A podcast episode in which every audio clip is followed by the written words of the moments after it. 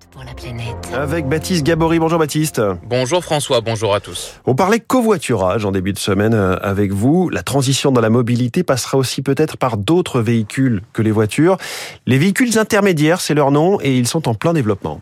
Oui, véhicule intermédiaire pour les experts, ornis pour les passionnés, objets roulants euh, non identifiés. Alors ce ne sont ni des vélos classiques ni des voitures. Exemple avec le Vélio imaginé par Grégory Barrier. Donc le vélo, c'est un vélo avant tout qui a trois roues, deux roues à l'avant, une roue à l'arrière, et qui a pour euh, principale qualité d'être capable d'emmener deux adultes et deux autres enfants. Et euh, en plus de ça, il est totalement autonome puisqu'il a une assistance électrique alimentée par un panneau solaire. Euh, poids à vide, 85 kg, 2 mètres de long, 85 cm de large, une batterie solaire, mais qui peut se brancher aussi sur secteur si le temps est gris. Il n'y a que l'autoroute qu'on peut pas prendre à vélo, mais sinon toutes les autres voies, que ce soit cyclables, voies douces, même les routes départementales, puisqu'on a pensé à avoir une, visibilité euh, bien plus importante qu'un vélo classique, on peut circuler partout à vélo. Ce vélo, Grégory Barrier l'a imaginé au printemps 2020 pendant le confinement.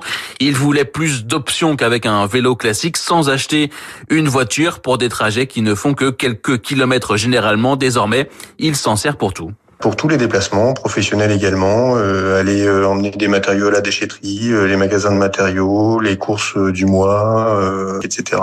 Le vélo n'est qu'un exemple parmi d'autres, donc des véhicules intermédiaires. Les vélos cargo, par exemple, qu'on voit de plus en plus, en font partie. Les speed bikes qui peuvent rouler jusqu'à 45 km heure. Les vélos voitures qui sont protégés des intempéries. Les voiturettes comme la Citroën Ami.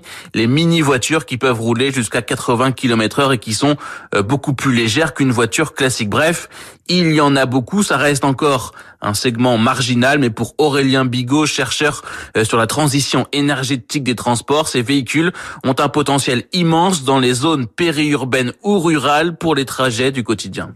Typiquement, on a une voiture qui fait 5 places, qui peut aller jusqu'à 180 km heure, qui pèse une tonne 3, voire une tonne 5.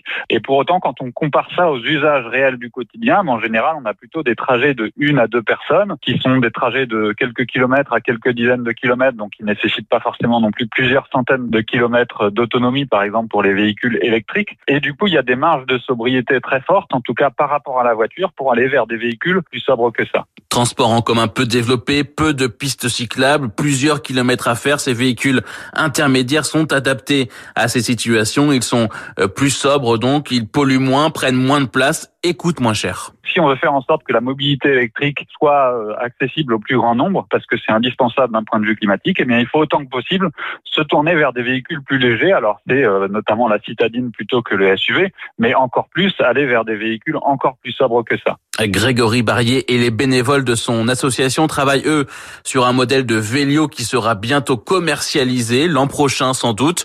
Une quarantaine de projets par ailleurs de véhicules intermédiaires sont en ce moment accompagnés par l'ADEME. Objectif arriver pour certains à l'étape de la production en 2024. Les objets roulants non identifiés ce matin dans 3 minutes pour la planète. Merci Baptiste Gabory.